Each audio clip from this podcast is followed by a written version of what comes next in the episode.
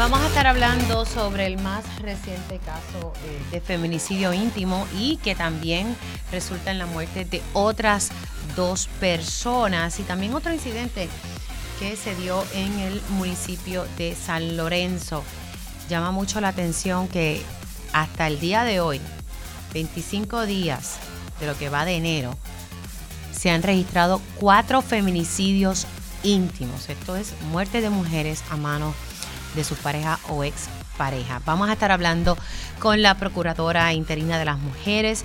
Asimismo, vamos a estar tocando un caso de unos familiares que tienen a sus seres queridos en un hogar eh, de envejecientes en Atillo. Y el departamento de la familia está tratando de cerrar este hogar. Vamos a hablar con ellos y conocer su sentir sobre esta situación que está ocurriendo desde el año pasado.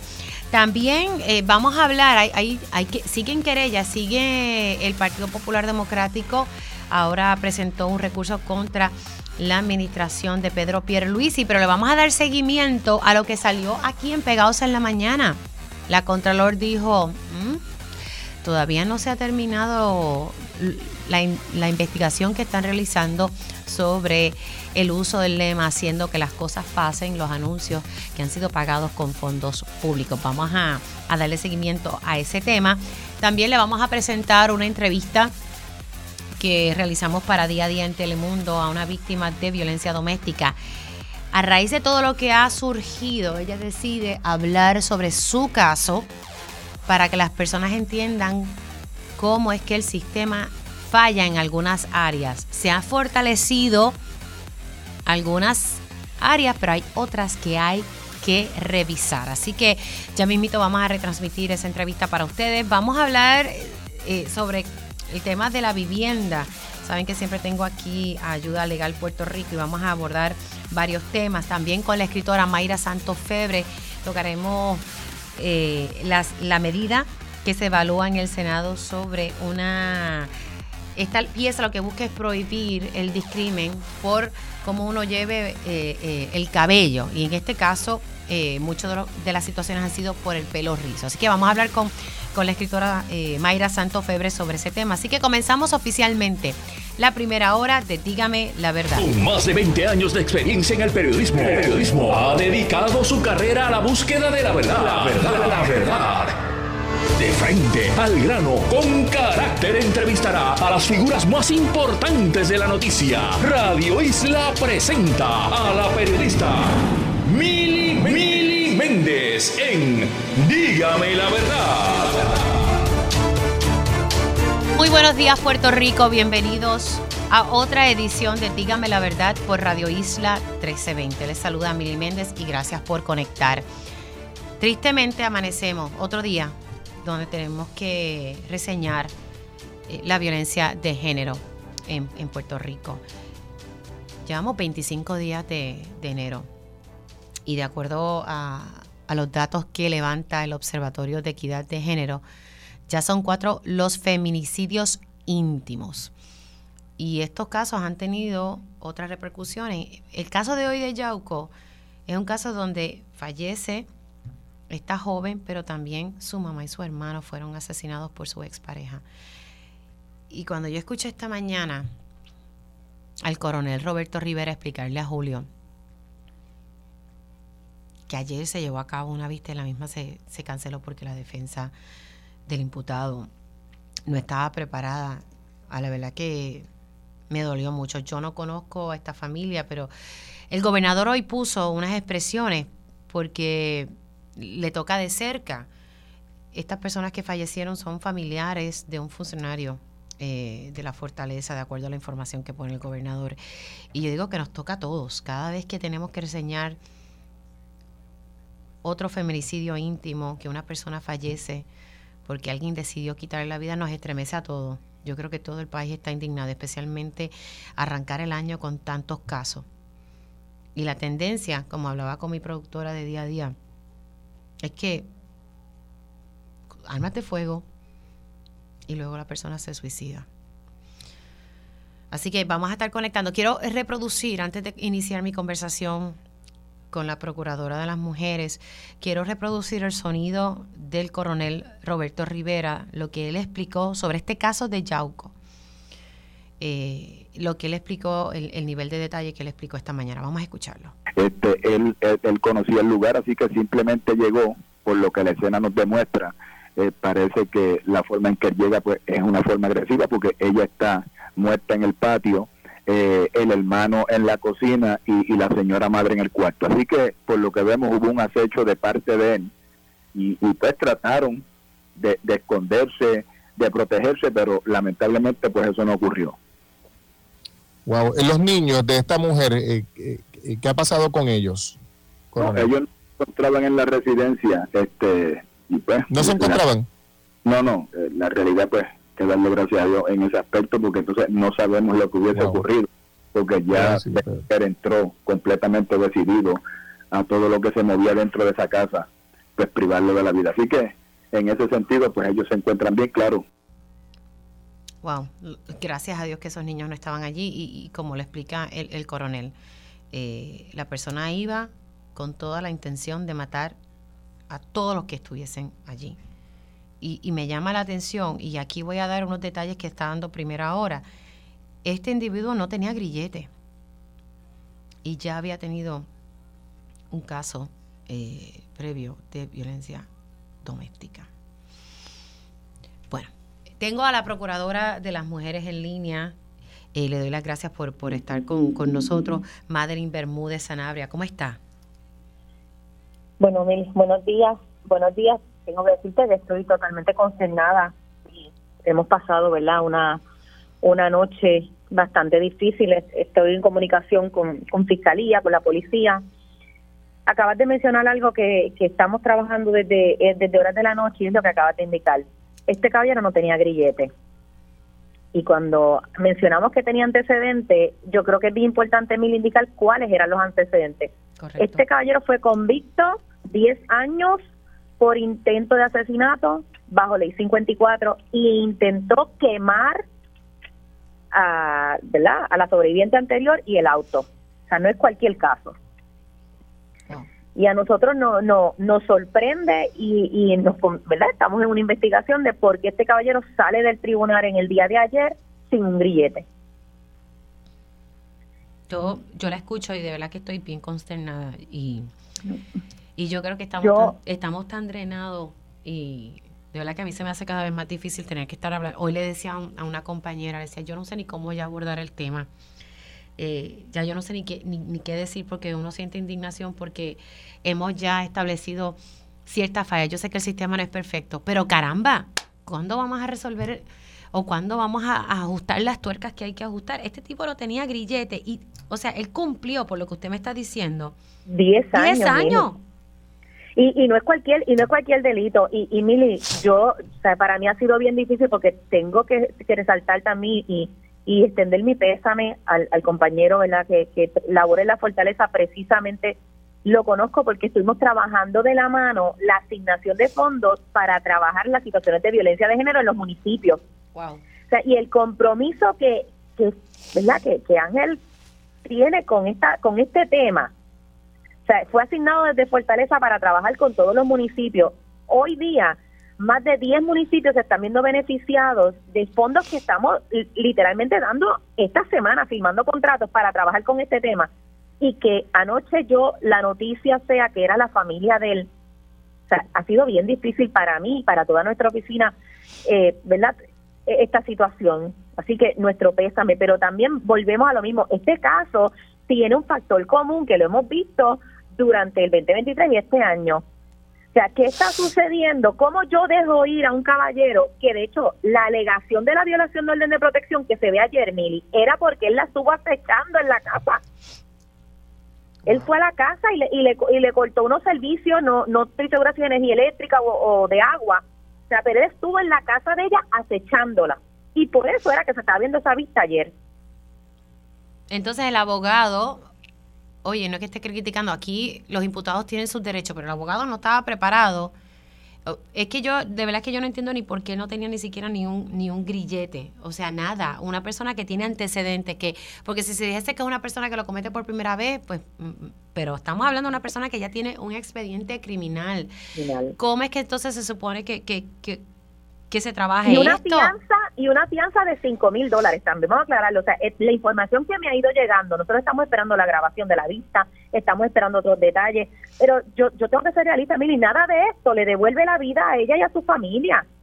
O sea, no podemos permitir llegar a esta situación. O sea, tenemos que trabajar los asuntos cuando los tenemos en nuestra mano. O sea, este hombre se fue de ayer pagando una fianza de 5 mil dólares y sin grillete. Un hombre que fue convicto bajo ley 54 y que trató de quemar a la víctima anterior. A otra víctima que no era esta. Que no era esta, exacto. Entonces, ¿de, de qué estamos hablando, Mili? Podemos estar asignando fondos, podemos estar reforzando los servicios, eh, los adiestramientos a los fiscales, a la policía, pero si cuando entonces las víctimas buscan ayuda y suplican por ese por esa protección no la reciben, entonces ¿qué estamos haciendo? ¿Qué pudo haber hecho? Porque aquí quiero entender, y, sé que tratar de buscar responsable no resuelve el asunto, ya hemos perdido a estas personas, pero hay que corregirlo. Aquí el hecho de que el abogado no estuviese preparado para la vista, la fiscalía pudo haber solicitado que, le pusieran un grillete en lo que entonces el abogado sí se preparaba, o sea, algo se pudo haber hecho, le pregunto.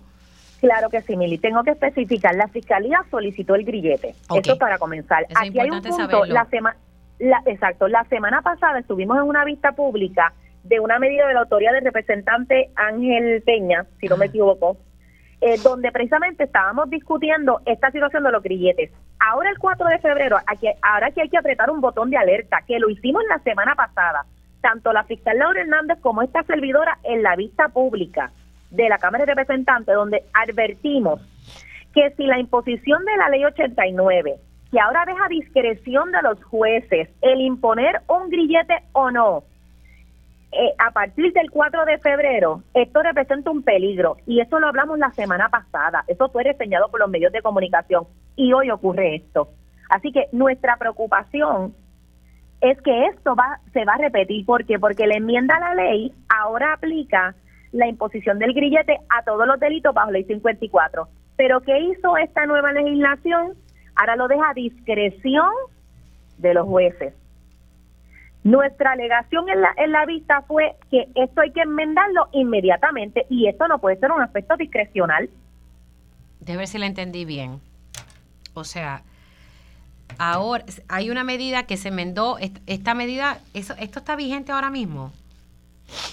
Ahora mismo es obligatorio la imposición del, del, de, la, de la supervisión electrónica solamente en algunos delitos bajo la ley 54.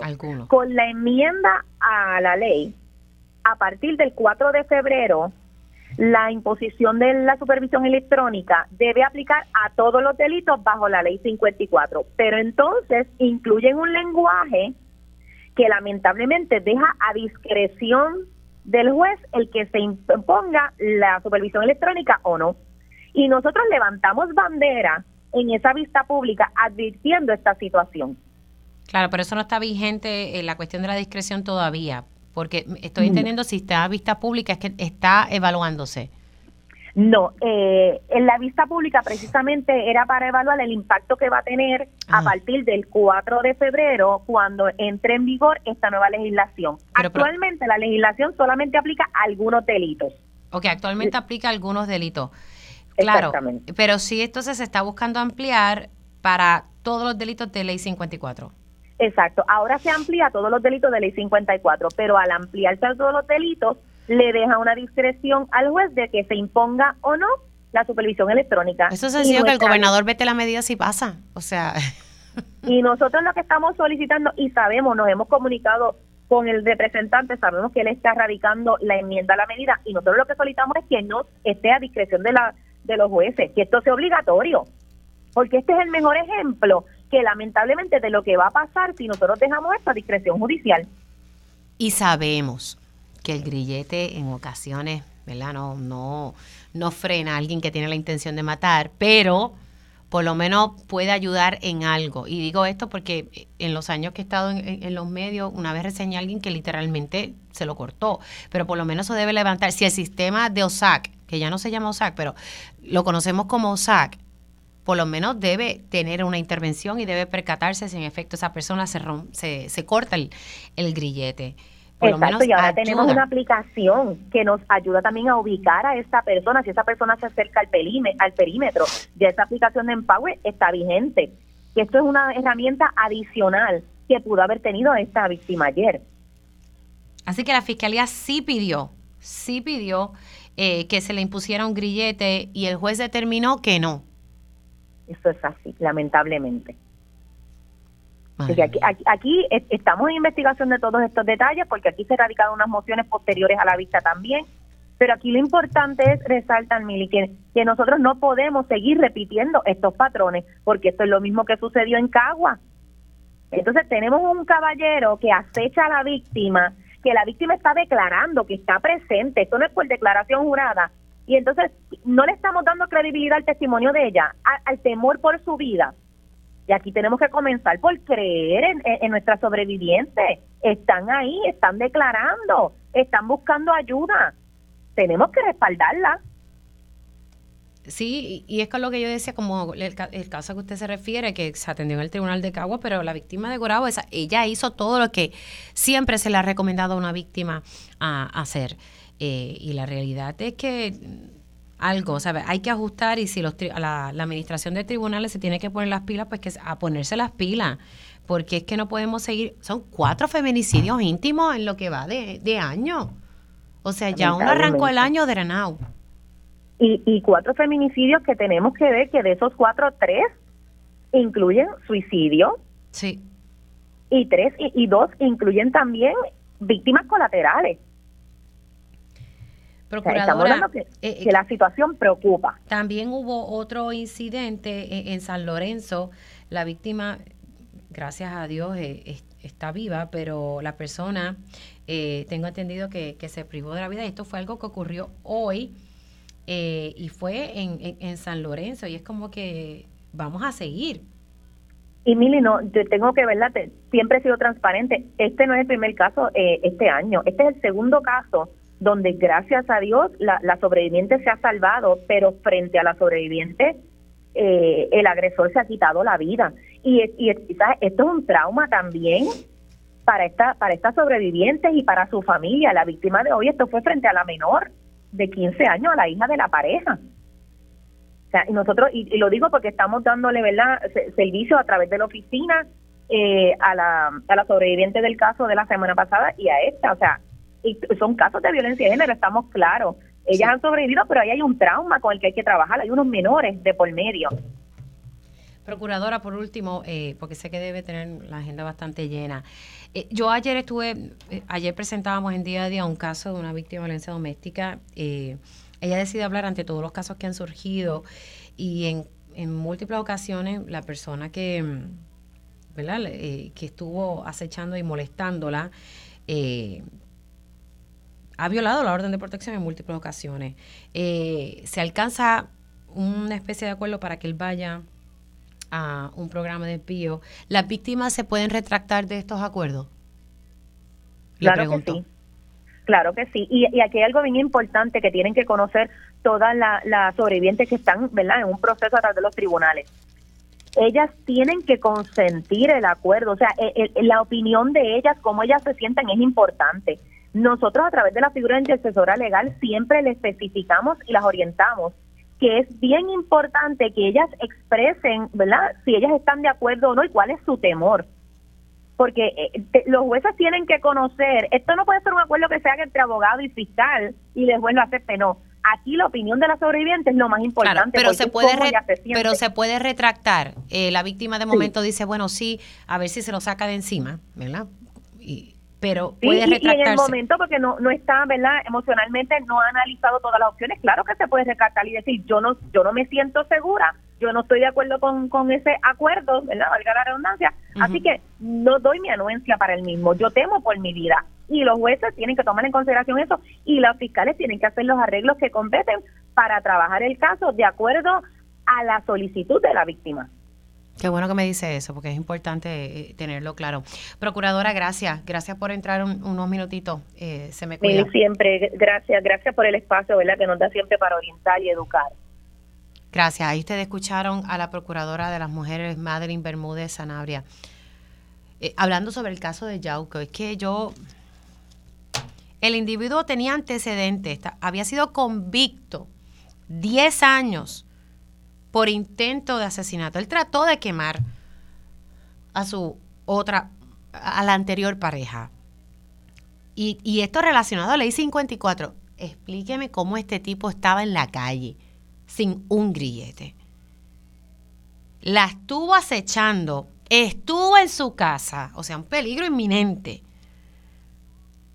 Y ayer se iba a llevar la vista, su abogado de defensa no estaba preparado, la fiscalía sí pidió un grillete de acuerdo a la oficina de la procuradora de las mujeres. Sí lo pidió. Y el individuo salió chilling. Pagó una fianza de 5 mil dólares. Chilling. Bien, gracias.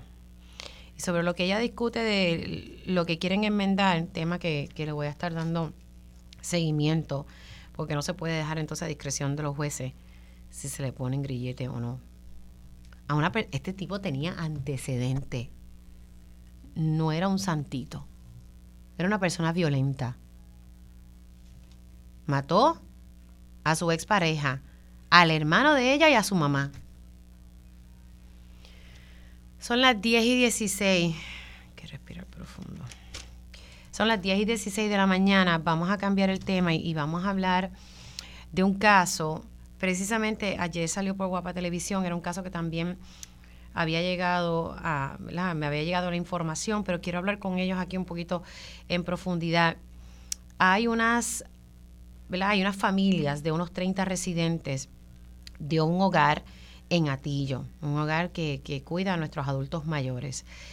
Estas familias están denunciando que el Departamento de la Familia quiere cerrar el hogar y precisamente tengo aquí en línea telefónica a dos eh, familiares de estas personas que están en este hogar que se llama Atillo Nursing Home. Tengo a Sandra Rivera, a quien le doy los buenos días. Sandra, ¿cómo estás? Todo muy bien, muy buenos días, Mili. Y tengo a Eduardo Cubero. Muy buenos días, Eduardo. Buenos días, Mili. Gracias por esta oportunidad que nos brinda. Gracias, gracias a ustedes eh, por entrar. Vamos a explicarle a las personas eh, de qué estamos hablando. Mi primera pregunta es por qué el Departamento de la Familia está buscando cerrar el Atillo Nursing Home, Sandra. Ok, eh, primero que todo, Atillo Nursing Home abre sus puertas a partir del año 2007 eh, hasta el sol de hoy eh, ha estado operando muy eh, muy bien, ¿verdad? Nunca ha tenido un señalamiento del Departamento de la Familia en todos estos años que ha llevado abierto. entendemos que para la fecha del año 2022 hubo un accidente con una de las participantes que estaba ingresada eh, los datos que, tenemos a la mano es que la persona pues tenía un, su salud bastante comprometida, pero se alega que sufrió una caída y a raíz de esa caída eventualmente falleció. Eh, el departamento de la familia, pues básicamente cumpliendo con el protocolo que tienen establecido, hacen las debidas investigaciones y en la eventualidad, pues, eh, e inician un proceso judicial para acusar, ¿verdad? Y señalar a Tillo Nursing Home como un hogar donde hubo negligencia y maltrato institucional acerca de esta de esta residente. Eh, pasa el tiempo y desde el 2022 hasta el sol de hoy pues se han llevado una serie de, de recursos al tribunal eh, para obviamente mantener la licencia pero el tribunal para el 12 de diciembre emitió bajo sentencia un cesi para que Atillo Nursing Home continuara operando.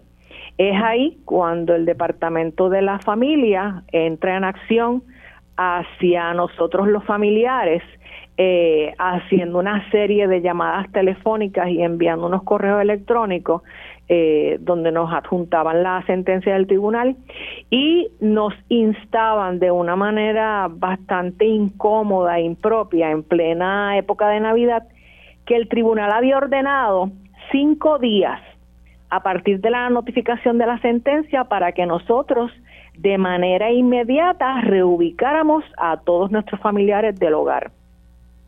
O sea, que ustedes tienen que removerlo. E, este hogar, y aquí para poder también hablar con, con Eduardo, ¿este hogar tuvo denuncias previas de maltrato, de negligencia? Nunca, nunca, nunca. Este es el primer caso. Este, y yo, pues obviamente, eh, los familiares con la información que tenemos, y una moción de reconsideración y una sentencia declaratoria que tenemos a nuestra ver establecen todos los pormenores de esta situación y realmente nos sorprende muchísimo que esto haya llegado hasta este nivel porque realmente aquí el Departamento de la Familia no ha podido probar eh, de manera sustentable, ¿verdad?, que en este hogar ha habido algún tipo de maltrato institucional, ni negligencia, ni ningún otro hallazgo que ameritara que tanto el Departamento de la Familia y el tribunal, pues, tomaran la determinación de cerrarlo.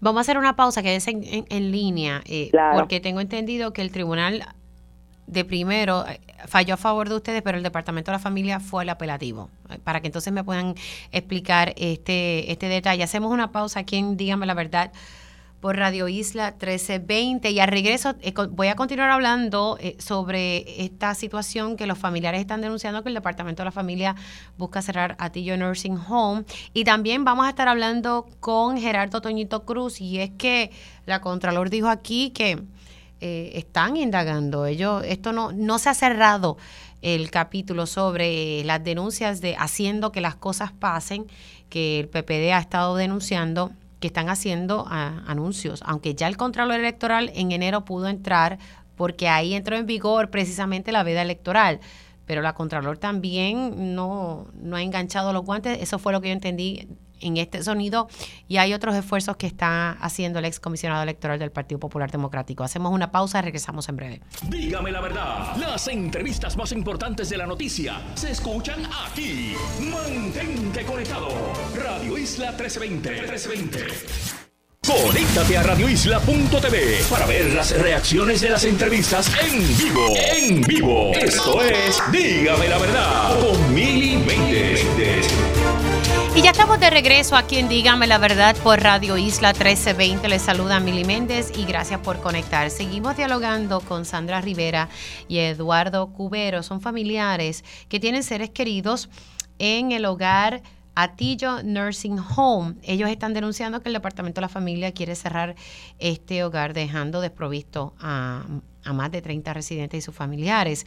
Hubo un accidente en el 2022, una caída de uno de los pacientes que posterior, como consecuencia de esa caída, pues falleció, de lo que me está narrando Sandra.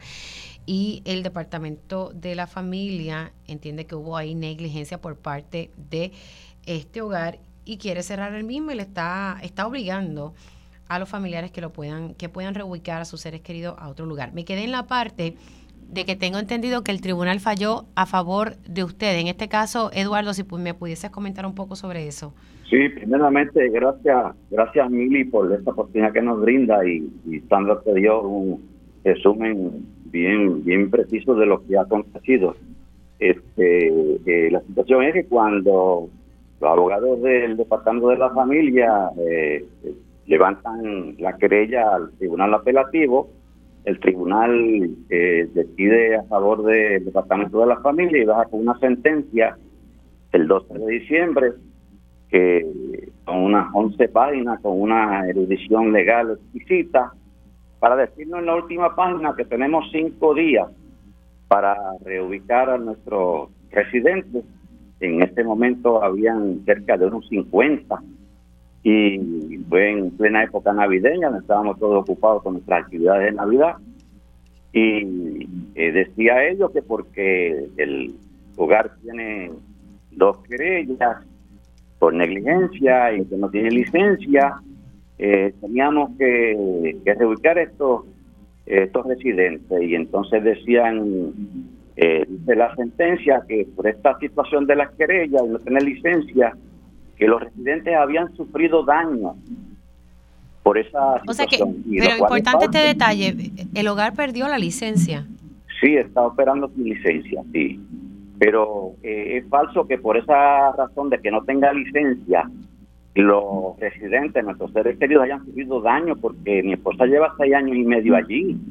Allí hay personas de ocho años, de 12 años, y los tutores nos, nos, concentramos allí todos los martes, los jueves y los sábados, y eh, estamos con nuestros eh, seres queridos, con el personal. Nunca hemos observado, nunca hemos visto, nunca hemos sido afectados por un maltrato institucional, jamás y nunca, al contrario los tenemos allí porque es un ambiente seguro, un ambiente de bienestar, es una instalación diseñada, construida, equipada y preparada para atender este tipo de adultos mayores, que el 85% de ellos padecen de la condición de Alzheimer, que es el caso de mi esposa. Y estos pacientes, eh, mira, son bien vulnerables a sufrir caídas y caídas graves. En mi caso, mi esposa querida, mientras yo la cuidé por dos años, se me cayó en dos ocasiones. La primera se fracturó el hombro derecho, llevándola yo de brazo.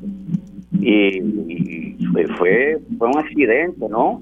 Porque este, es muy fácilmente tú confundir lo que es un accidente con una negligencia. Y entonces se me cayó a mí bajo la custodia mía, bajo mi cuidado, yo llevándola de brazo. Y, imagínate, eh, estos, accidentes ocurren en cualquier hogar de cuidado prolongado, no, no es en acción el nada más. Y yo digo que aparte de esta, de esta investigación que ella que levanta el Departamento de la Familia, oye, esta señora, tenemos entendido que su historial médico, eh, su salud estaba bien comprometida, eh, el, tutor, el tutor de esta señora, entiendo que era su hijo, nunca él levantó una queja, ni una querella, ni ningún, ningún comentario sobre el cuidado de su, de su señora madre en el en el. Entonces, el policía que vino a hacer la, el, informe que, ellos hacen siempre, también él no notó nada irregular. Aún así, estos tres aspectos en la investigación del Departamento de la Familia entiendo que no tomaron en cuenta esto. Claro, entendemos que el protocolo de ellos les, obliga a hacer la, investigación, claro. No, no, claro.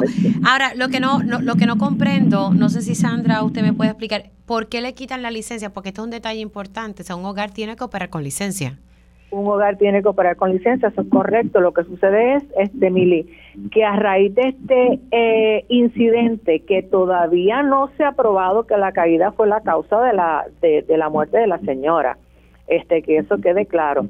Eh, el departamento de la familia eh, remueve la licencia, se ve la vista en el tribunal en primera instancia, ahí todas las partes presentan sus argumentaciones y el juez a raíz de unas incongruencias que hubo con el Departamento de la Familia, eh, ordena la, el que se le dé a, a Nursing Home una licencia provisional a lo que todo esto terminaba de, dilucidarse.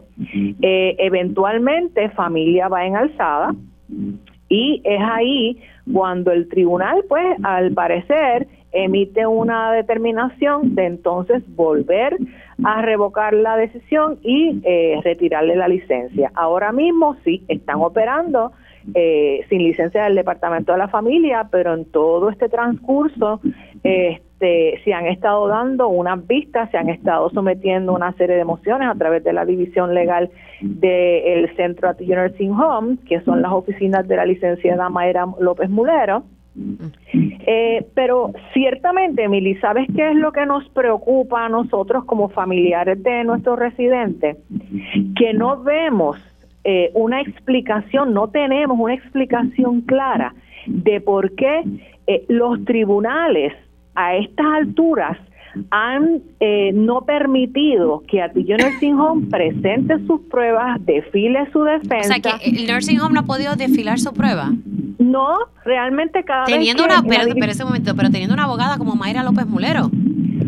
Lamentablemente, realmente a nosotros no, nos sorprende grandemente que el tribunal eh, no haya considerado escuchar a la parte de Atillo Nursing Home eh, de hecho, entiendo que tienen un perito forense para eh, argumentar y refutar la supuesta prueba que tiene el Departamento de la Familia.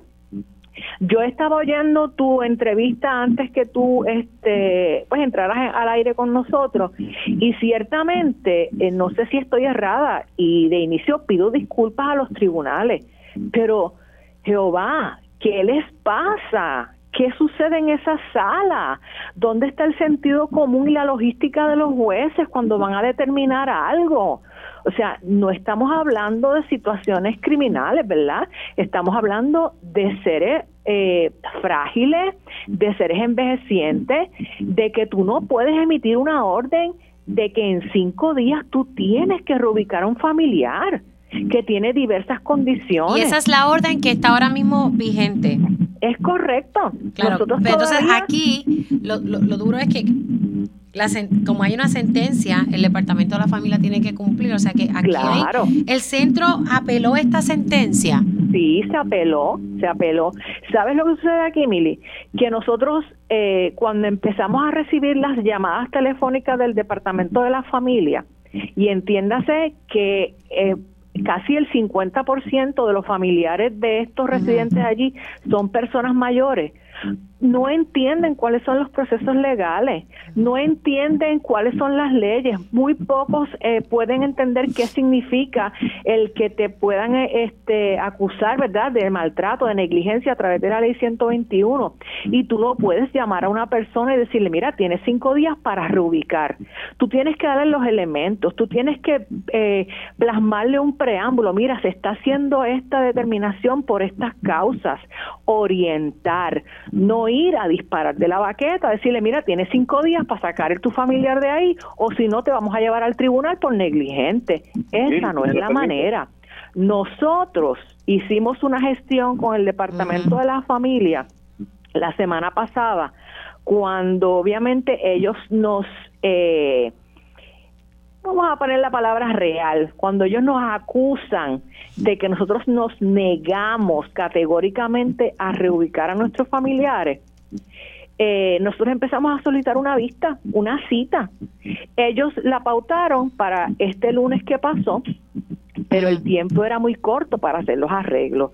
Yo personalmente fui a las oficinas del Departamento de la Familia en Arecibo, logré hablar con una de las eh, administradoras de, de nivel central y llegamos a un acuerdo de que mañana viernes nos íbamos a reunir a las 10 de la mañana todos los familiares del hogar para que el Departamento de la Familia tuviera la oportunidad de orientarnos con calma, eh, plasmar cuál es su programa de, de acción, cuáles son las leyes que nos aplican, cuáles son los riesgos.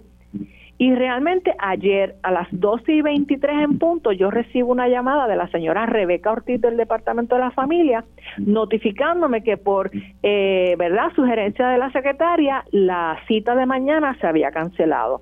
Nos hemos quedado en el aire. ¿Qué hicieron ellos en el interín del mes de diciembre? Adjunto a las sentencias que nos mandaron a través de correo electrónico, nos proveyeron un listado de casi 35 hogares que están en varios pueblos de la isla y a raíz de eso, muy diligentemente, nosotros empezamos a hacer nuestro propio plan porque nosotros sabemos que el tribunal está impulsando una determinación y nos tenemos que preparar por sí o por no. Pero ¿qué pasa, Mili? Que de todas estas instituciones que ellos nos proveyeron para reubicar a nuestros familiares, la mayoría de ellos, por no decirte la totalidad, de verdad de, las zonas en que nosotros indagamos que fueron Arecibo, Lares, Camuy, Atillo y Quebradilla cumplen o llenan los requisitos de lo que nosotros entendemos es un hogar adecuado para tener a nuestros participantes y a nuestros familiares ¿Me entiende? Y entonces, ustedes ahora tienen que entonces cumplir con, con esta sentencia. Bueno, tenemos que cumplir, pero yo te voy a ser honesta y esto lo hablo yo, ¿verdad? En mi carácter personal y no me equivoco si incluyo a los demás familiares. Nosotros tenemos, vamos y queremos dar, dar la batalla hasta lo último para evitar que este centro se cierre porque realmente es una acción, es una determinación bien injusta de parte del tribunal y vuelvo a reiterar mis disculpas, pero realmente no se le ha permitido a la División Legal de Atillo Nursing Home presentar sus argumentaciones para que ellos tengan a saber toda la información, todos los elementos de juicio para poder emitir una sentencia final y firme. Realmente es injusto, categóricamente es injusto, tanto para los pacientes que están allí, para nuestros familiares, para la empleomanía que hay allí. O sea, ¿de qué estamos hablando? Es una sola opción la que nos ofrecen. Perdóneme. Que es una sola opción la que ofrece el Departamento de la Familia en conjunto con los tribunales, que es reubicar y cerrar a Nación. Una sola opción. No presentan una opción de vamos a ver cuáles son las querellas, vamos a examinarla, vamos a, a ver cuál es el daño, cuál es la negligencia, si ha habido alguna. Eh, pero no es, reubicar y cerrar. O sea, como dijo una como dijo Anel Morales, ¿quién, ¿quién gana con que se cierre Atillo Nursing Home? Un lugar, un lugar preparado para esto, para atender esto. ¿Cuántos años, y con esto me tengo que ir ya, ¿cuántos años lleva el hogar? Está desde el 2007. 18 años. 2007. Sí. Gracias a ambos, a Sandra Rivera y Eduardo Cubero, eh, por entrar aquí y pues estoy haciendo las gestiones para obtener una reacción del Departamento de la Familia sobre este tema. Gracias a ambos. Tengo que hacer una pausa.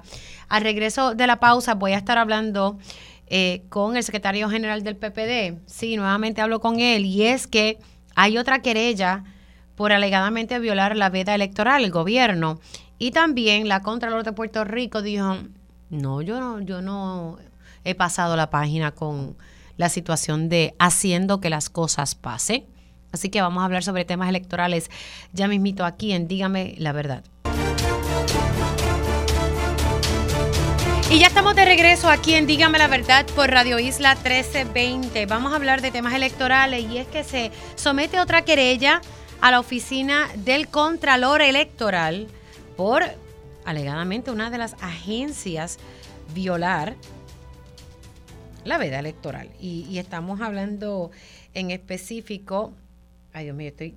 Lo que es estar, si con todo y espejuelo no veo. Le doy la bienvenida al eh, secretario general del Partido Popular Democrático, Gerardo Toñito Cruz. Licenciado, buenos días nuevamente, ¿cómo está? Buenos días, Mili, estoy muy bien. Buenos días para ti, para los amigos Radio Escucho. Un placer estar nuevamente en contacto contigo. En este caso vamos a hablar de, de otra, o sea, una querella que se somete a la oficina del Contralor porque se está violando la veda electoral que eso entró en vigor ahora en enero. ¿De qué agencia estamos hablando, licenciado? Bueno, nada más y nada menos que la propia Fortaleza. Ah, Fortaleza. Sí, es en la página de las redes de Fortaleza, ¿verdad? Eh, que se siguen publicando anuncios, videos y mensajes de logro con la frase o el estribillo político haciendo que las cosas pasen, ¿verdad? Y, y también va contra del Departamento de Transportación y Obras Públicas y su secretaria, que tiene iguales mensajes. Y para que tengamos un poco de contenido, recordarás que se había radicado una demanda, demanda que está ya eh, completamente, todos los documentos y todos los escritos de las partes está ya bajo la concesión del juez Antonio Cuevas, el Tribunal Superior, para que se tome una decisión. Allí el Partido Popular reclamaba la violación de disposiciones constitucionales de ley por el uso de propiedad y fondos públicos para uso privado, que es el realzar la imagen del gobernador y de cara a unas elecciones generales. Ahora, uno yo habría pensado, ¿verdad?, que a partir del primero de enero, porque todas las contestaciones que se dio en la demanda era que no estábamos en veda. Pues yo esperaba en enero que consciente de eso, el gobierno dejaría de utilizar esta frase, pues no, todo lo contrario. La sigue utilizando impunemente y pues hemos radicado ante el Contralor Electoral que tiene páginas, el gobierno de Puerto Rico, particularmente la Fortaleza, páginas utilizando ese estribillo político que ya el propio Contralor, en una determinación que hizo temprano en este mes, le prohibió al Departamento de Desarrollo Económico utilizar la frase haciendo que las cosas pasen porque entendía, al igual que entendió en octubre la Contralor de Puerto Rico que la frase tenía una connotación política. Bueno, el Contralor Electoral lo hizo también ahora en enero. Claro, lo, hizo en enero de acuerdo a lo que nos explicaba precisamente en Telemundo, porque ahí es que entraba la veda electoral y él tenía ahí jurisdicción para entrar. Corre, aunque hay un artículo, el 13.001, no tiene que ver con veda electoral, eso está en la ley 222. Es cualquier funcionario que utilice propiedad de fondos públicos para uso privado, que es lo que establece la Constitución. Eso no es un artículo para veda, es un artículo para el contrario entero. Pero bueno, está bien. Lo increíble es, y para que los amigos entiendan, cuando esa esa jurisdicción de los anuncios estaba acá en la comisión, se ordenaba bajar las páginas, ¿verdad? Y, y, hasta que no se examinara, eso podía tomar tiempo, la ciudadanía se privaba de recibir pues, pues información de las agencias públicas. Bueno, este reglamento, y yo no lo critico, yo creo que está bien, le permite a la agencia mantener las páginas arriba, pero tienen que hacer un examen completo de todo lo que hay allí, de todo el contenido para tratar de limpiarlo. Y aquí no se trata de uno o cualquier anuncio, están todos los que criticamos en, en, el, en el juicio, en la demanda, siguen activos, mire, como si nada. Pero en la página web, o sea, aquí... Pero en la página web, que ya es jurisdicción del Contralor Electoral. Eso es todavía jurisdicción. Lo que pasa es que la oficina del Contralor Electoral necesita más personal, pero bueno, ya ese es otro tema.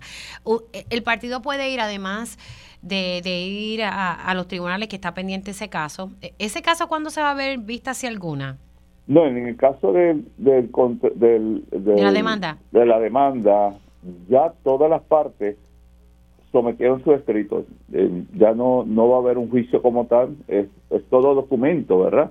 Eh, se establecieron los planteamientos, las partes demandadas contestaron, el Departamento de Justicia, Obras Públicas, Falta que el juez llegue a una conclusión. Ya es cuestión de que el juez tome una decisión si, como nosotros hemos planteado, eh, la constitución que aplica el cuatrenio entero, la constitución una vela constitucional, la prohíbe el uso de propiedad y fondos públicos para asuntos privados. Bueno, y, el reclamo, Mili, para que tengamos claro, en el caso de lo que se reclama en la demanda, es que el Partido Nuevo Progresista tiene que devolver ese dinero. Y ahora acá, en el contrato electoral, es que está obligado a imponer una multa de 10 mil al funcionario que está autorizando y permitiendo el uso de propiedad y fondos públicos para fines privados. Ahora, le pregunto, ah, en, en esto, no sé si en, en, la querella que usted está sometiendo a la Oficina del Control Electoral, usted puede, eh, hay otra agencia a la cual se puede someter algún recurso, alguna otra violación en, en ley aquí. No, porque, y por eso era importante la distinción que hacíamos. Yo estoy consciente que existe algo que se llama veda electoral, ¿verdad? Y radicamos una querella y la única consecuencia es que si hay un funcionario violándola, después hay una multa, claro siempre se puede recobrar, ¿verdad? Y, y te voy a decir más, podrían intervenir inclusive otras agencias de gobierno, esa es la realidad. En el caso de la demanda, estamos pidiendo, bajo una ley que administra la oficina de la Contralor de Puerto Rico, que emitió un memorando tan cerca como el año atrasado sobre este mismo tema, que recobre el dinero de los funcionarios que autorizaron los más de 3 millones de dólares en fondos públicos para, para realizar la imagen del gobernador, una cosa que estaba prohibida por la Constitución.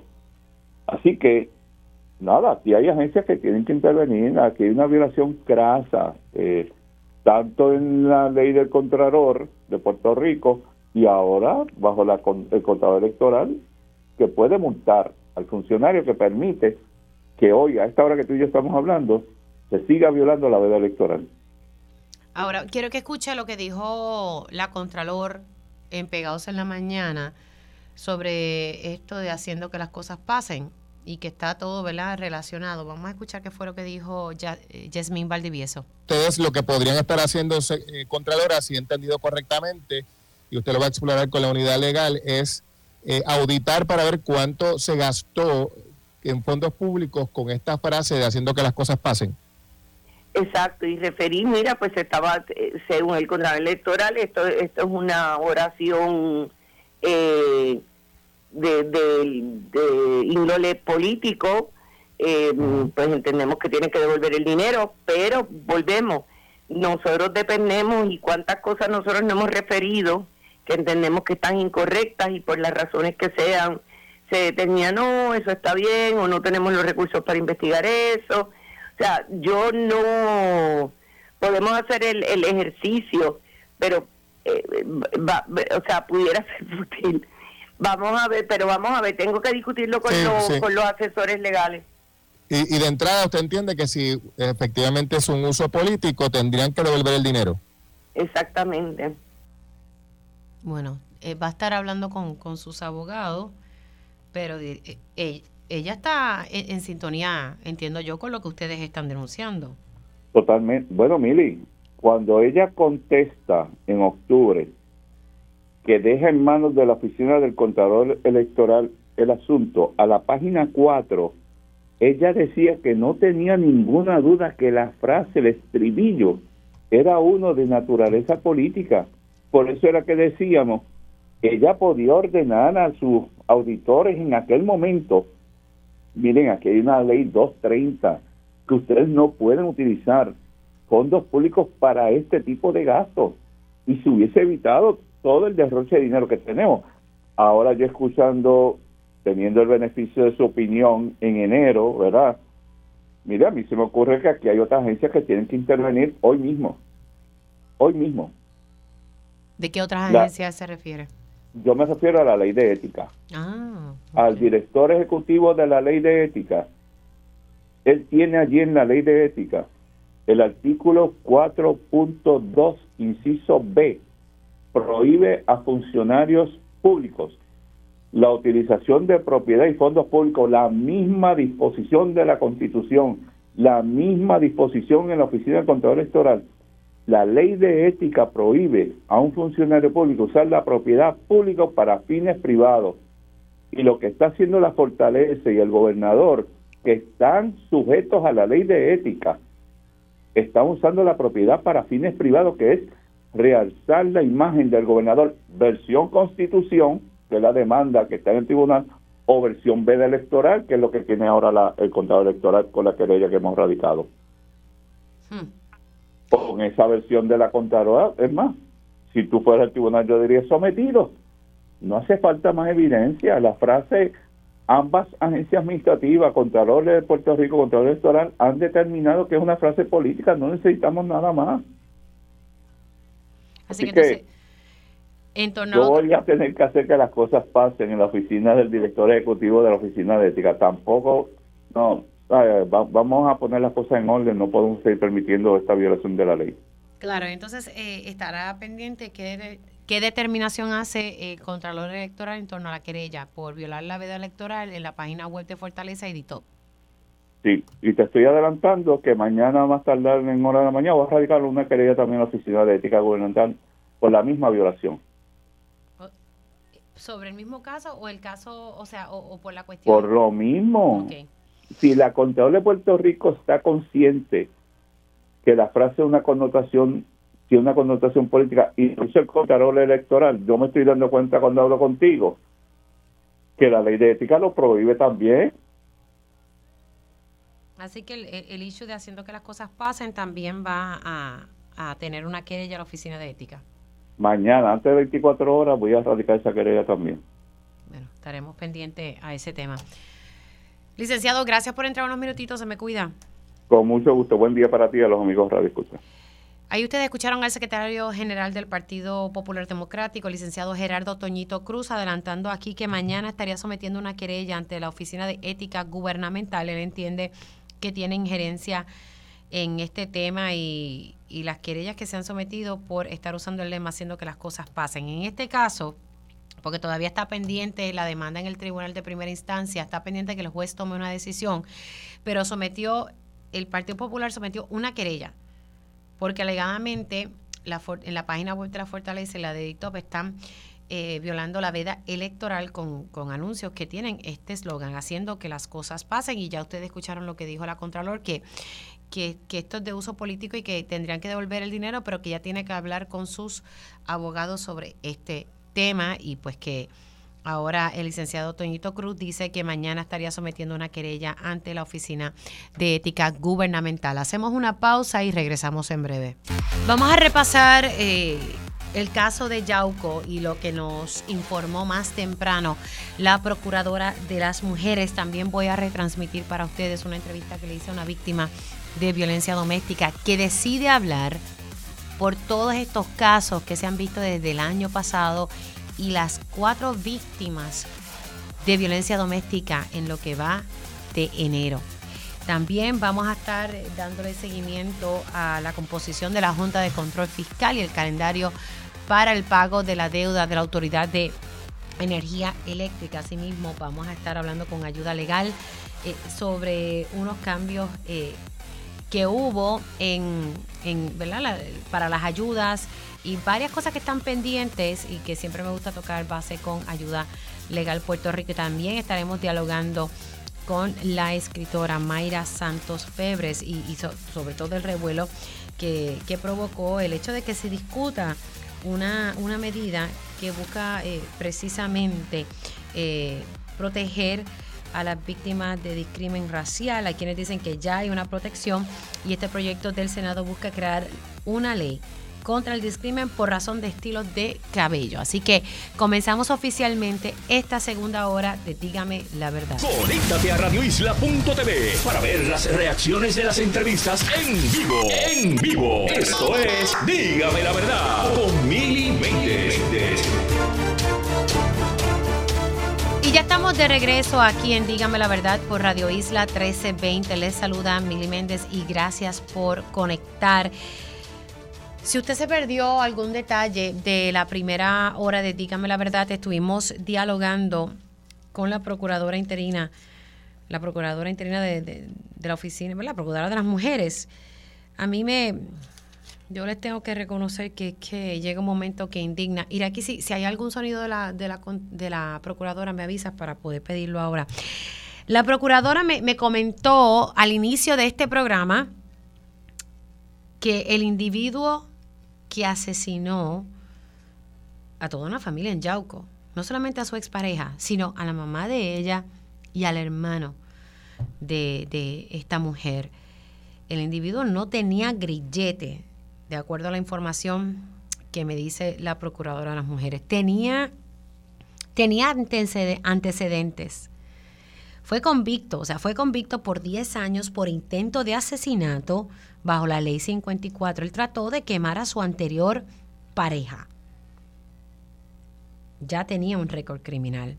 Ayer, ayer, de acuerdo a la información que nos dio Roberto Rivera aquí en Pegados en la Mañana y también la procuradora, eh, él ayer tenía una vista su abogado eh, pidió que se cancelara mismo porque no estaba preparado para representar al, al, acusado y se le dio una fianza de 5 mil dólares y muchos se preguntan por qué no tenía un grillete puesto, si tenía antecedentes. La fiscalía sí pidió que se le pusiera un grillete y esto es de acuerdo a la información que me dice la procuradora de las mujeres. La fiscalía sí pidió el grillete. ¿Por qué no se dio paso a esto si ya el individuo tenía expediente. Y no solamente eso, la procuradora me dice que el individuo la estuvo acechando, llegó a estar en la casa, o sea que él violó la, orden de protección. Vamos a reproducir eh, para ustedes, eh, vamos a escuchar 428, ir aquí, lo que dijo Madeline Bermúdez aquí en Dígame la Verdad. Tengo que decirte que estoy totalmente consternada hemos pasado, ¿verdad? Una, una noche bastante difícil. Estoy en comunicación con, con Fiscalía, con la policía. Acabas de mencionar algo que, que estamos trabajando desde, eh, desde horas de la noche y es lo que acabas de indicar. Este caballero no tenía grillete.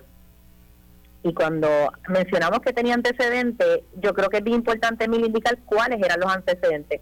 Este caballero fue convicto 10 años por intento de asesinato, bajo ley 54 e intentó quemar a, ¿verdad? a la sobreviviente anterior y el auto. O sea, no es cualquier caso.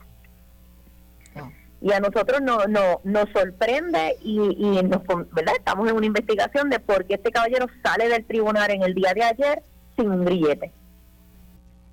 Vamos a escuchar también cuando ella me dice que él seguía acechándola él seguía acechándola. Vamos a escuchar lo que dijo la procuradora.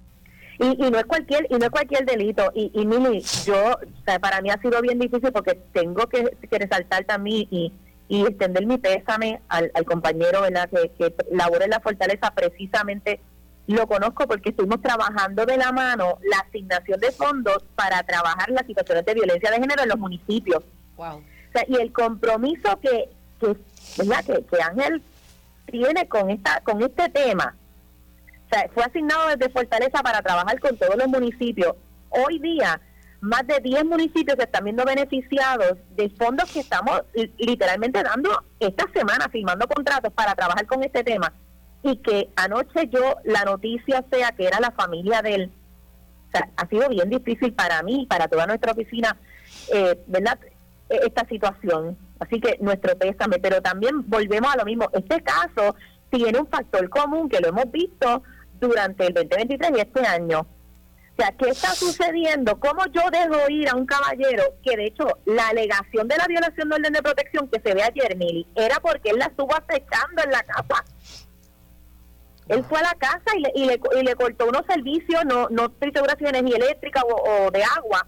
O sea, pero él estuvo en la casa de ella acechándola. Y por eso era que se estaba viendo esa vista ayer. Increíble, de verdad, increíble. Voy a leer el, el, tuit que eh, puso el gobernador, eh, quien está de viaje en España, pero puso a través de sus redes sociales. La violencia de género es un mal que todos tenemos que combatir. Hoy me ha tocado de cerca otra tragedia, pues ha afectado la familia de un compañero de trabajo que ha sido víctima de un crimen atroz en el que perdió a su hermana, su hermano y su madre. Esto en referencia al caso de Yauco. Mis oraciones y total y mi total apoyo están con el secretario auxiliar de la gobernación Ángel Morales y su familia. Así que estos son los familiares de, de Ángel Morales, un funcionario de la fortaleza. Por la información que tengo, esta tragedia se pudo haber evitado si se hubiera hecho valer la ley 54 en toda su extensión. Hago un llamado a la Administración de Tribunales para investigar y determinar si aquí hubo un fracaso de la justicia y tomar cartas en el asunto. Esta es la reacción del gobernador sobre este caso de Yauco. Yo voy a reproducir para ustedes, yo le realicé una entrevista a otra víctima de violencia de género. Esta víctima acude a, nosotros y decide hablar, obviamente pide que tapen su rostro y, se le distorsionó un poco la voz. Ella ha que cambiar hasta el número de celular yo no sé cuántas veces. Ella denuncia cómo el sistema en algunas ocasiones, porque también ha reconocido que, hay agencias que sí la han estado apoyando y ha tenido la ayuda de una intercesora legal, eso ha sido sumamente importante. Pero pese a que ella tiene una orden de protección, el individuo la ha violado en múltiples ocasiones. Y esa es la parte que ha sido más difícil eh, para que se procese todo esto. Y, quiero que ustedes escuchen, porque hoy, en día a día, Vamos a sacar la segunda eh, parte de esta entrevista donde ella hace unas denuncias mayores, pero vamos a escuchar el relato de esta víctima que decide hablar por todas las muertes que surgieron en el 2023 y, y nos explica qué es lo que le ha sucedido a ella. Vamos a escucharlo. La oportunidad de hablar con una víctima de violencia doméstica. Ella nos está narrando todas las dificultades que enfrentó a la hora de denunciar a su expareja, que en muchas ocasiones violó la orden de protección. Veamos.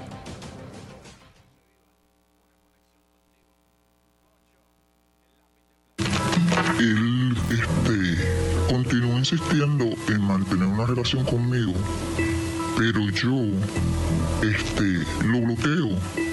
Yo no, yo, no, quiero ninguna relación con él.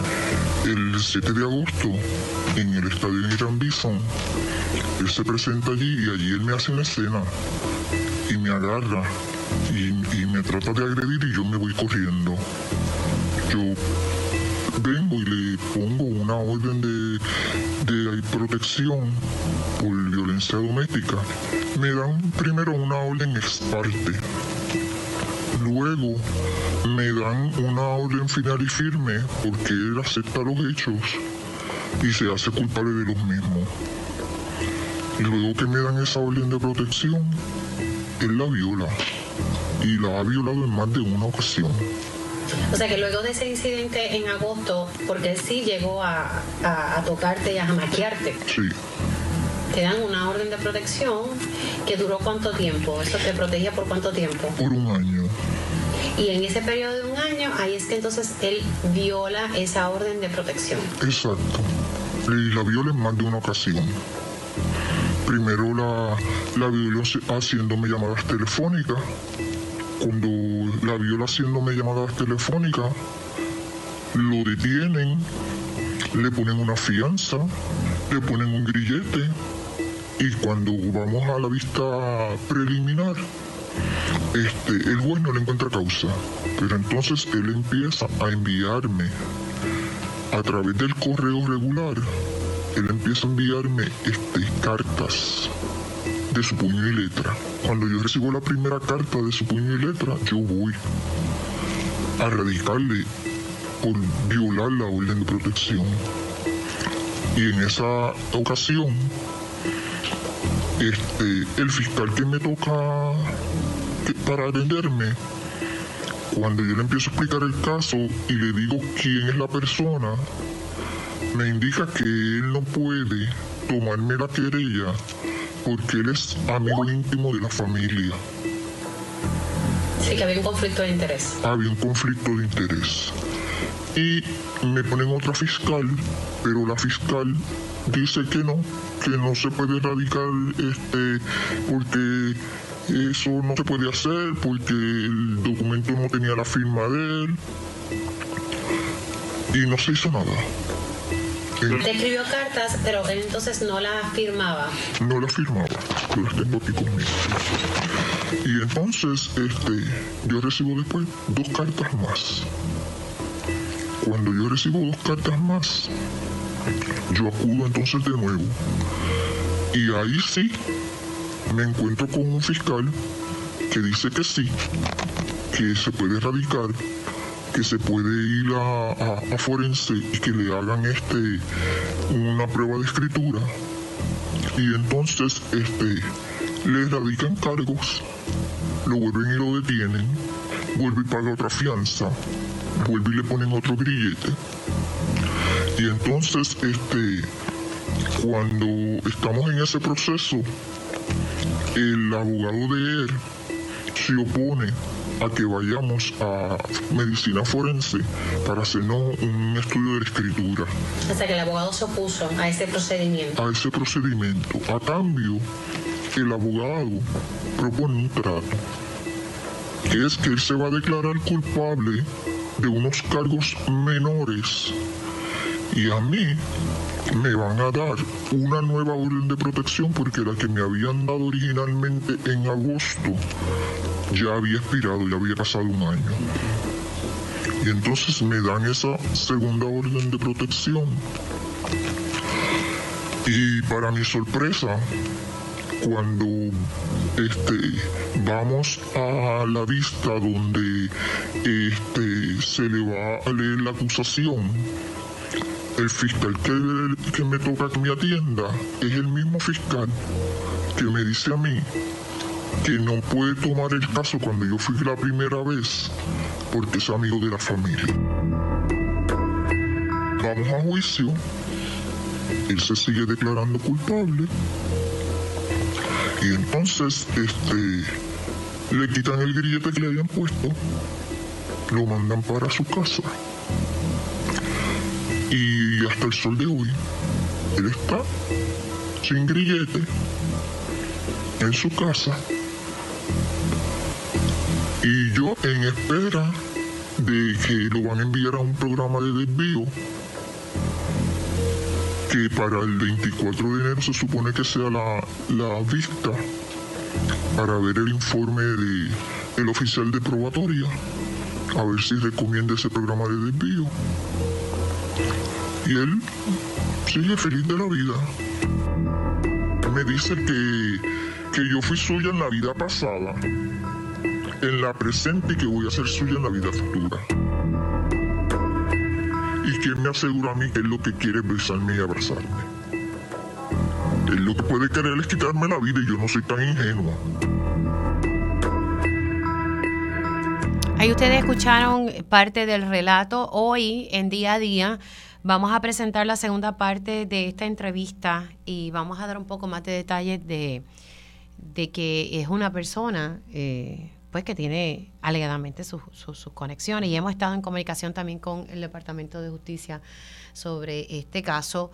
Y así que hoy estaremos presentando esta segunda parte de esta entrevista.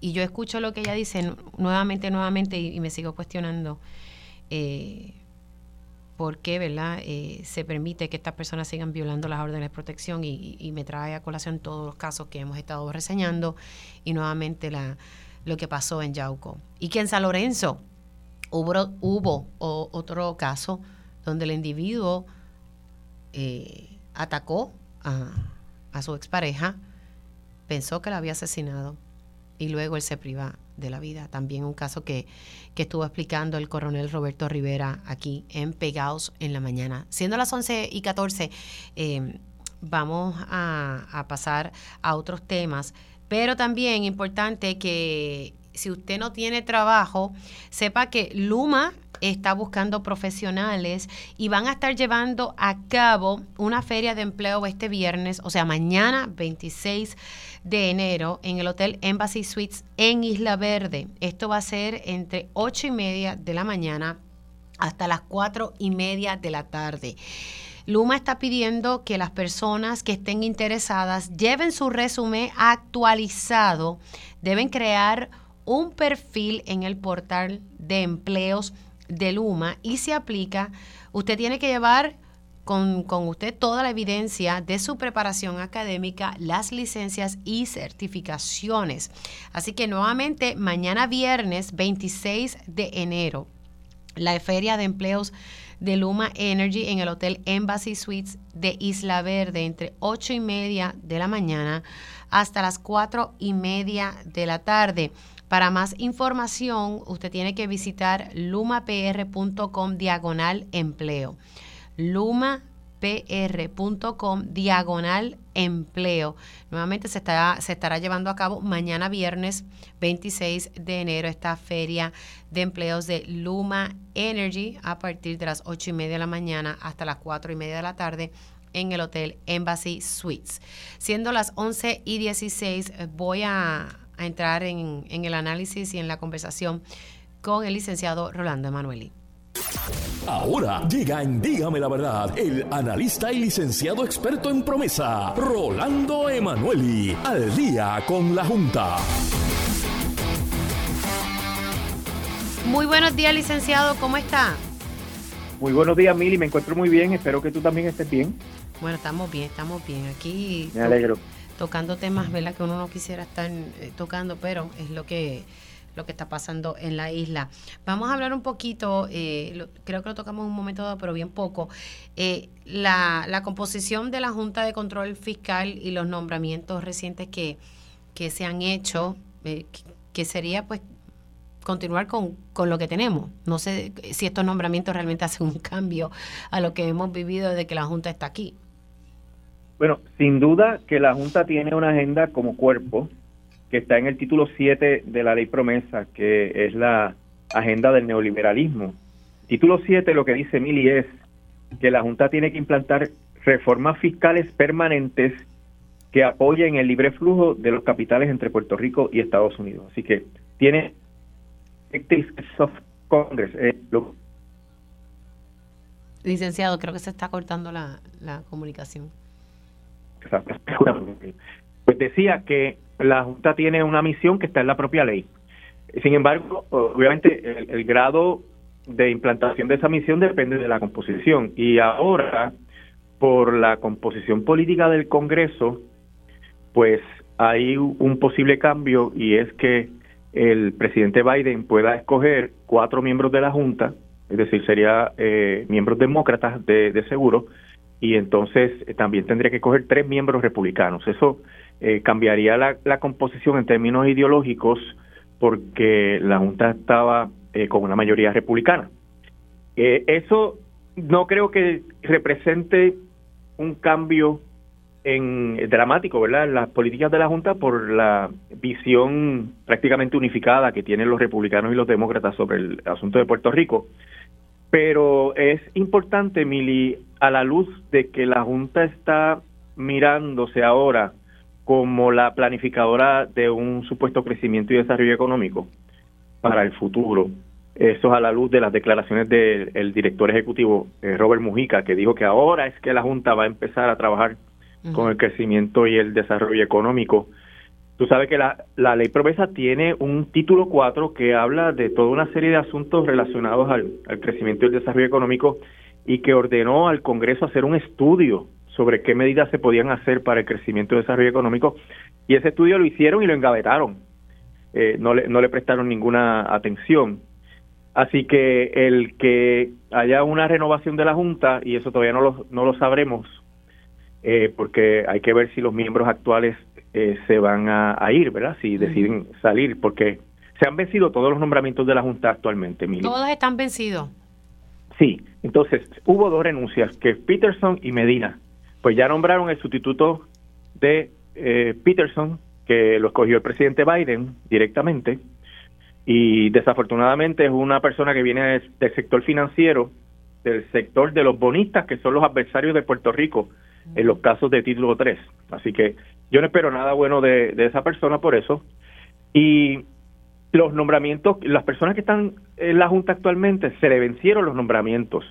Ahora, depende, obviamente, número uno, de la voluntad de ellos de, pedir que les renueven el nombramiento y también de la voluntad del presidente. El presidente podría decidir sustituirlos.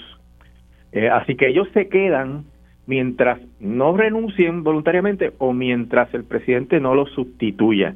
¿Qué va a pasar? Todavía no hay ningún tipo de, información sobre el tema, sobre cuál es la intención del presidente eh, Biden, pero como hay un liderato nuevo en la Cámara de Representantes, el, el speaker no participó anteriormente en el nombramiento de los, de los miembros de la Junta, podría ser que él prepare su listita y de esa lista Biden tiene que escoger a dos personas. Y eso pues obviamente este pues reafirmaría eh, pues la posición republicana dentro de la Junta.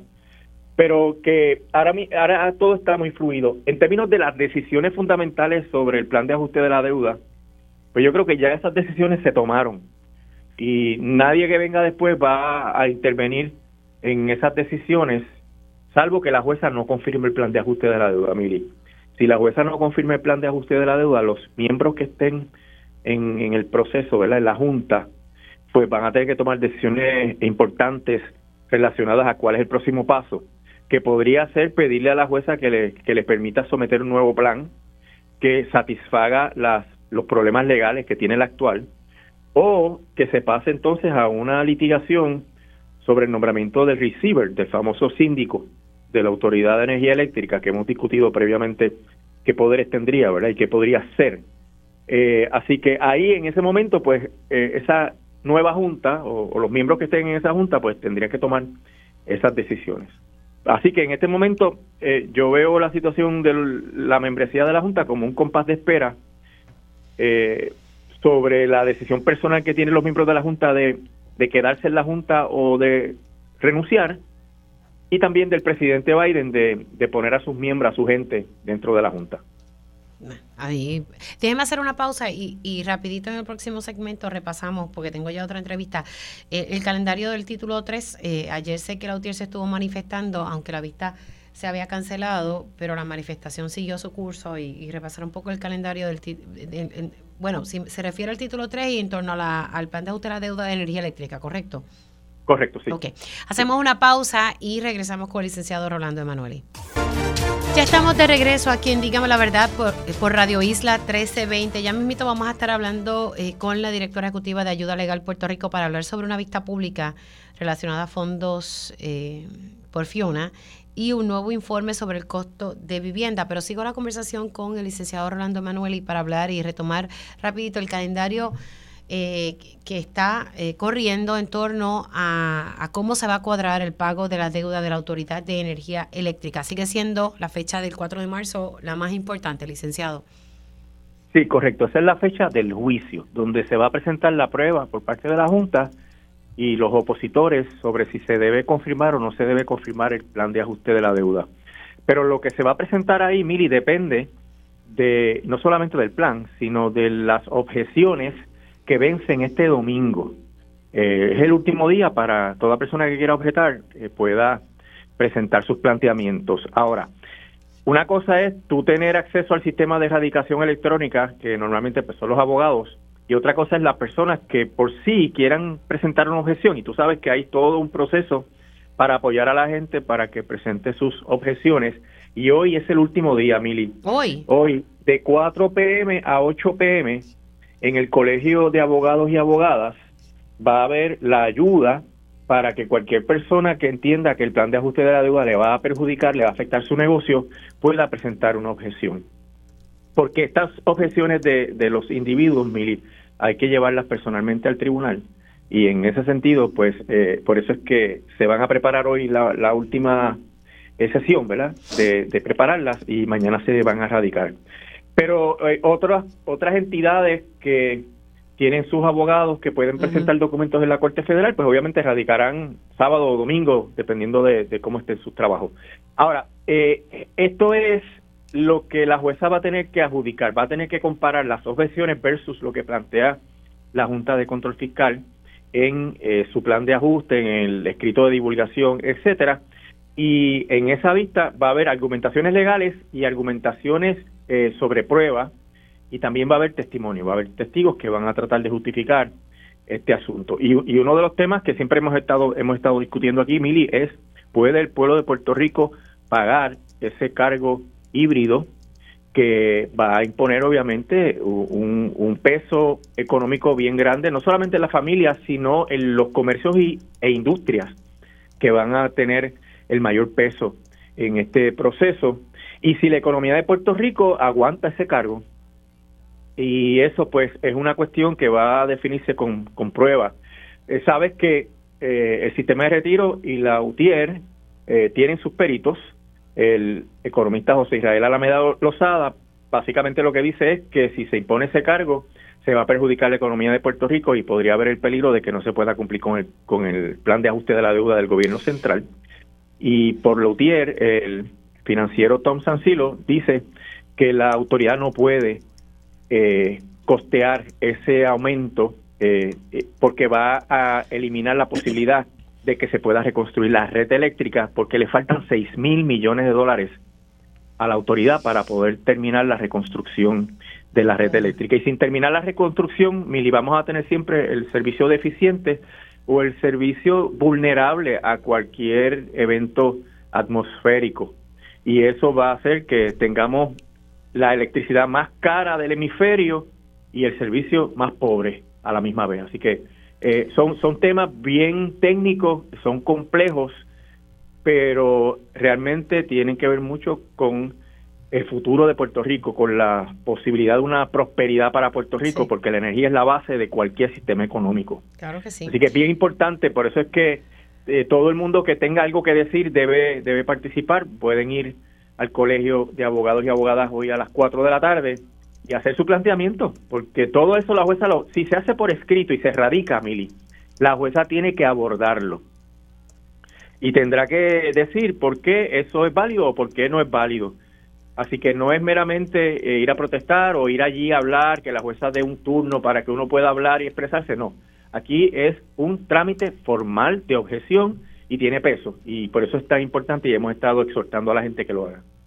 Licenciado, gracias. Y hasta hoy eh, tienen para presentar eh, sus mociones en contra de este plan de ajuste de la deuda, ¿correcto? Correcto. Vayan al Colegio de Abogados y Abogadas hoy a las 4 de la tarde. Van a estar de 4 a 8 de la noche. Bueno, vamos a ver. Licenciado, gracias. Se me cuida mucho. Siempre hable, Mili, que esté ¿Cómo no? Siendo las once y media, paso la conversación de inmediato con la licenciada Ariana Godro, directora ejecutiva de Ayuda Legal Puerto Rico. Tenemos muchos temas. Licenciada, ¿cómo está? Saludos, Mili, agradecida del espacio. Eh, me levanto, ¿verdad? Y estamos todos consternados con los eventos en Yauco. Eh, otra vez más, ¿no? Otra mujer más otra familia más completa. Licenciada, hablamos un poco fuera del aire, pero no quiero perder la oportunidad porque la Procuradora de las Mujeres me levantó un botón de alerta en torno a, a unas enmiendas. No sé si entendí bien y quiero porque quiero indagar un poco más sobre el tema. Eh, lo que entendí es que se está tratando de implementar una enmienda a una ley eh, y entonces para dejarle discreción de poner grilletes a los jueces entonces, ella lo que me dice es que esto se va a continuar a repetir porque se está buscando hacer unos cambios y ella está levantando esta voz de alerta. ¿Usted eh, conoce un poco sobre este tema? Sí, mira, eh, en el 2021 y, y los intentos, ¿verdad?, de modificar la ley 54, un poco pensando en cómo, eh, obviamente, evitar los asesinatos por violencia doméstica, que sabemos que afectan particularmente a las mujeres, por eso hablo de las mujeres, ¿verdad?, y hablo de ese asesinato que iba dirigido a, esa mujer, donde también muere su madre y muere su hermano. Eh, la realidad es que han habido múltiples, siempre hay muchos esfuerzos, ¿verdad?, para atender la ley 54. Y antes de hablar de esa medida, Mili, dejar claro que eh, la política pública, la ley, claro que importa. Eh, claro que importan eh, las órdenes de protección, claro que importa la supervisión electrónica, pero que esto se trata ¿verdad? de un asunto eh, literalmente del patriarcado, del machismo que seguimos negando en distintos espacios y que hace que un hombre se sienta justificado a quitarle la vida a una mujer, a su pareja, y, y a que se normalice, a que normalicemos que hoy nos duele esta familia, hoy nos duele esta mujer, pero sabemos que mañana nos vamos a levantar con otro caso, o quizás en los próximos días otro y otro, y normalizamos que, que pues esa es la que hay. Y eso es lo terrible, y eso no se cambia ni con una orden de protección, ni haciendo leyes más castiga, que castiguen más, ni con grilletes. Eso se cambia, ¿verdad? Literalmente con una transformación en la manera en que nosotros vemos la convivencia y en la manera en que entendemos eh, el respeto a las mujeres, a la vida digna de las mujeres de nuestro país. Y eso es importante dejarlo bien claro.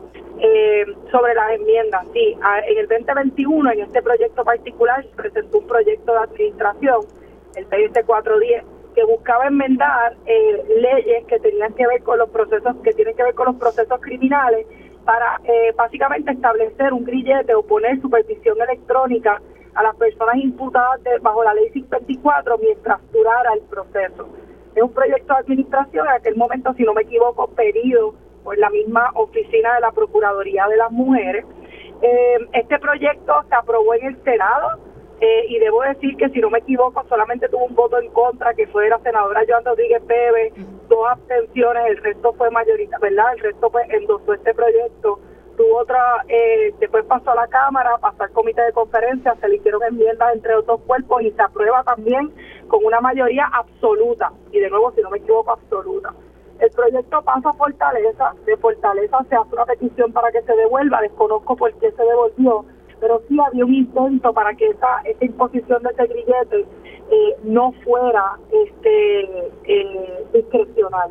Y es bien importante, Miri, porque el grillete, ¿verdad? Yo, por ejemplo, que estoy clara de que poner penas más severas no elimina los delitos, poner castigos más graves está demostrado que no hace que la gente deje de cometer eh, crímenes terribles como este.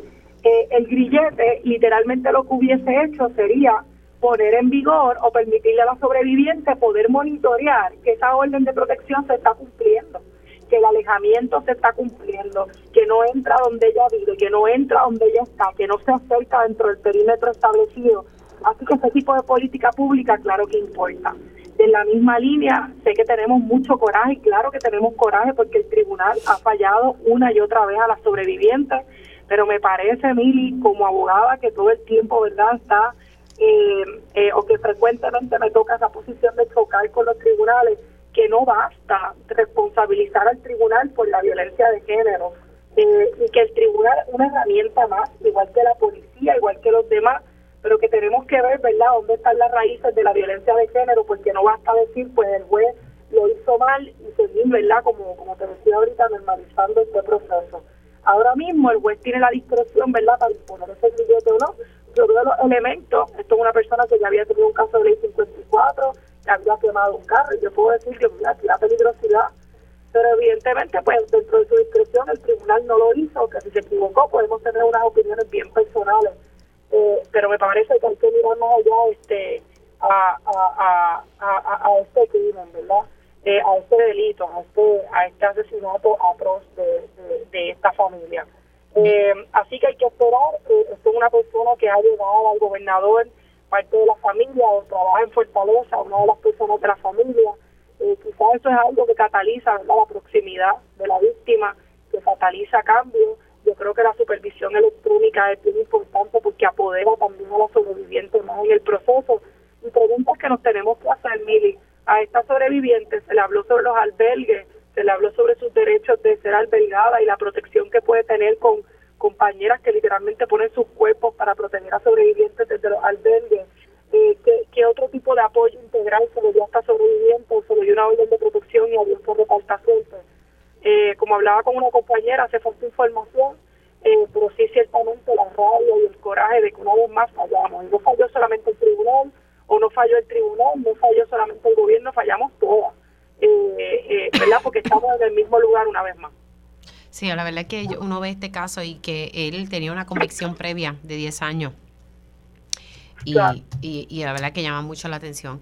Licenciada, se, me ha acabado el tiempo. Vamos a ver si podemos cuadrar porque se, se me quedaron dos temas. Lo de las vistas públicas de fondos de Fiona y, el informe sobre el costo de vivienda. Siempre el, el, tema de la vivienda aquí es sumamente importante. Gracias por conectar. Un abrazo. Hacemos una pausa y al regreso estaremos hablando con la escritora Mayra Santos Febres y, el tema que voy a estar abordando con ella es ¿Qué le parece esta medida que busca crear la ley contra el discrimen por razón de estilos de cabello? Regresamos en breve. Y ya estamos de regreso aquí en Dígame la Verdad por Radio Isla 1320. Les saluda Mili Méndez y ahora vamos con la escritora con la profesora Mayra Santos Febres. Su estilo y pasión la han convertido en una de las autoras más influyentes de nuestra generación. Por eso entra en la conversación la poeta, novelista y profesora de literatura. Mayra Santos Febres. Cultura con sabrosura en Dígame la Verdad. Vamos a estar hablando del proyecto del Senado 1282 que busca crear una ley contra el discrimen por razón de estilos de cabello. Esto me hace recordar una conversación que tuve con Mayra Santos Febre sobre algo que le pasó a un familiar cercano a ella por cómo ella llevaba su pelo. Y esto ha sido discusión y ha sido un eje de debate en las redes sociales. Miren, a veces uno lee unos comentarios que hay que respirar profundo y simplemente seguir pasando la página. Mayra, buenos días, ¿cómo estás? Buenos días, Mili, ¿cómo estás tú? ¿Han oído muchos comentarios terribles y racistas en las redes? Uy. Sí, sí, mamá, porque es que estamos normalizando el racismo. Sí, bueno, el racismo en Puerto Rico es normal, es normalizado. Lo que pasa es que sí, estamos, estamos de acuerdo. Y además es que también, como el racismo en Puerto Rico funciona por negación, pues entonces fíjate que se manifiesta en otros discrímenes, como por ejemplo el pelo, ¿verdad? Ya sabemos muy bien eso de pelo malo, pelo bueno, recórtate ese pelo, pelo de caillo, pelo de mono. ¿Verdad? En vez de decirte negra sucia, negro sucio, que es un, ataque más directo. Y por eso es que esta ley es tan importante, porque es una de las manifestaciones más comunes en que opera el racismo en Puerto Rico y sobre todo el racismo sistémico, el racismo en, en espacios educativos y en espacios de trabajo. Ahora, eh, Mayra, eh, se llevó a cabo esta vista pública. Ayer incluso estaba dialogando con un profesor de Derecho Laboral que me decía que entendía que sí, que era importante dejar todo claro. Hay quienes, y en las redes se han establecido, y la razón por la cual el Departamento del Trabajo se oponía a esta pieza legislativa es porque entiende que hay leyes federales y estatales que protegen a una persona por discrimen racial. el, el, profesor Sanabria me dice, bueno, sí, pero la realidad es que esos casos tú tienes, ah, y que también la ley que prohíbe el acoso laboral también protegía a estas personas. Y lo que pasa que me decía el profesor, lo que pasa es que, es que esto tú tienes que probar un patrón. Aquí con, con esta pieza sería claro. Y ya 23 de los 50 estados han aprobado leyes similares a esta, que tiene un, término, Crown... Act, el Crown Act. Eso mismo. Sí, entonces, mira, yo estoy de acuerdo con el profesor y colega, pero también creo que la, eh, ¿verdad? la argumentación que propone el, el Departamento del Trabajo tiene un problema. Y es que el problema sigue siendo el mismo. No hay protocolos de implementación de discrimen por acoso racial. Eso lo hemos visto en el caso de Canóvanas, lo hemos visto en el caso de mi sobrina, Julia Bultrón Llanos, ¿verdad? Que está todavía trabajando su caso de acoso por discrimen de cabello contra un colegio en Fajardo. Eh, porque como no hay protocolos, ¿verdad? Y las leyes, obviamente, cuando se aprueban, hay una reglamentación que explica su eh, implementación, pues nos vemos en estas situaciones. Cuatro años de evidencias claras de acoso racial que no se pueden este, ejecutar ninguna sentencia porque no hay protocolo. Y en estos casos que no son de ahora, son muchísimo más antiguos en Puerto Rico, tampoco hay una reglamentación. Yo apoyo, ¿verdad? Y estuve allí en Senado haciendo una propuesta y una presentación y ponencia apoyando el proyecto de ley 1282 y creo que estos son eh, pasos, ¿verdad? Para ir reglamentando la implementación de eh, prácticas antidiscriminatorias por ley, no por moral ni nada por el estilo, que puedan ayudarnos a erradicar el racismo, sobre todo de nuestras instituciones educativas y de nuestras instituciones laborales. Sí, definitivamente hay un asunto eh, y yo creo que qué bueno que se esté dando esta discusión y de aprobarse o no aprobarse, creo que, que estamos logrando eh, educar, bueno, esa es mi esperanza, educar, y lo hablaba ayer con el profesor Jaime Sanabria, de, de que estos prejuicios sí existen y que hay muchas instituciones educativas que prohíben eh, con, que las personas lleven trenza a, su trabajo y, pasó con, como acabas de explicar, con, con tu sobrina. ¿Qué, ha pasado con el caso de ella en particular? Bueno, eh, ella fue a deponer al Senado y está yendo pues por todas las instancias que son montones, ¿verdad? Porque tienes que ir a la oficina antidiscriminatoria del Departamento del Trabajo y luego tienes que ir a la Comisión de Derechos Civiles y luego si es una entidad educativa que recibe fondos federales o estatales tienes que presentar otra querella más. Eh, eh, y, y todo esto sin que te digan, ¿verdad? Esto es uno preguntando, eh, haciendo llamadas, yendo a la oficina que no es, es muy terrible. Y precisamente eso eh, le quita las ganas a la gente que ha sufrido este tipo de discrimen eh, de presentar todas estas querellas, porque no hay forma, no hay un protocolo claro. Yo siempre digo lo siguiente, si uno cuando lo para un oficial de tránsito y te da un boleto, el oficial mismo está eh, instruido a que debe decirte qué tú puedes hacer para defenderte. Usted tiene que ir al tribunal de San Juan o del lugar correspondiente a presentar una querella al piso 3, oficina tal, eh, para luego ser llamado para una vista para poder este, argumentar eh, a su favor eh, por este cargo. Y, y, es, uno lo sabe y te lo dicen en cinco segundos ahí después que te dan el boleto, pero si hay un acoso racial, tú no sabes a dónde ir, a qué oficina, cuál es el proceso, cuáles son los sellos que tienes que pagar, nada. Y eso es en el siglo XXI, es decir, a uno le gritan cosas en la calle, a cualquiera, a mí me lo han dicho, a todos nosotros nos las han dicho las personas afrodescendientes y evidentemente negras, insultos en lugares de trabajo, en lugares de escuela, etcétera y ese es un problema social. Pero el problema mayor es que yo no tengo cómo defenderme. Y no está tan claro como piensan. No, no está, porque las leyes antidiscriminatorias son un zafacón de discrímenes que ponen ahí por razones de género, orientación sexual, raza, etnia, mira, este, origen, etcétera, etcétera y te lo ponen todo. Las leyes de Puerto Rico prohíben esto, pero eso es, es una es una ley muerta porque no hay implementación, exacto. Entonces hay comisión para los derechos de la mujer, de los envejecientes, de todo, pero no hay ninguna oficina de, de acoso racial ni ningún protocolo para yo poderme defender. ¿Y cómo es que un ciudadano puertorriqueño en una isla caribeña como esta, donde hay una población tan grande de afrodescendientes, ¿cómo es que nosotros no tenemos leyes claras para nuestra defensa. Eso si no es racismo jurídico, yo no sé lo que es. Si no es racismo institucional, yo no sé lo que es. Entonces, mi sobrina, Julia Llanos Poltrón, tiene 23 años, está empezando a trabajar, está pagando este, cuentas y eh, gastos de su educación. Y donde consiguió trabajo finalmente fue en Vieques ¿Cómo, sí?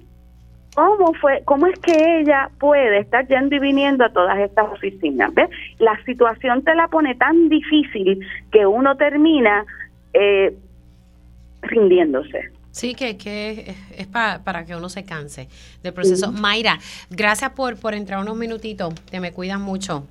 Igual, como hay otro abrazo. Un abrazo, querida. Mayra Santofebre, eh, se acaba de reportar, asesinan apuñaladas a un hombre en Arecibo y esta sería en lo que va de año, se han reportado 48 asesinatos, tres más que los que ocurrieron para esta misma fecha en el 2023. Hacemos una pausa, quien dígame la verdad, y al regreso, tiempo igual.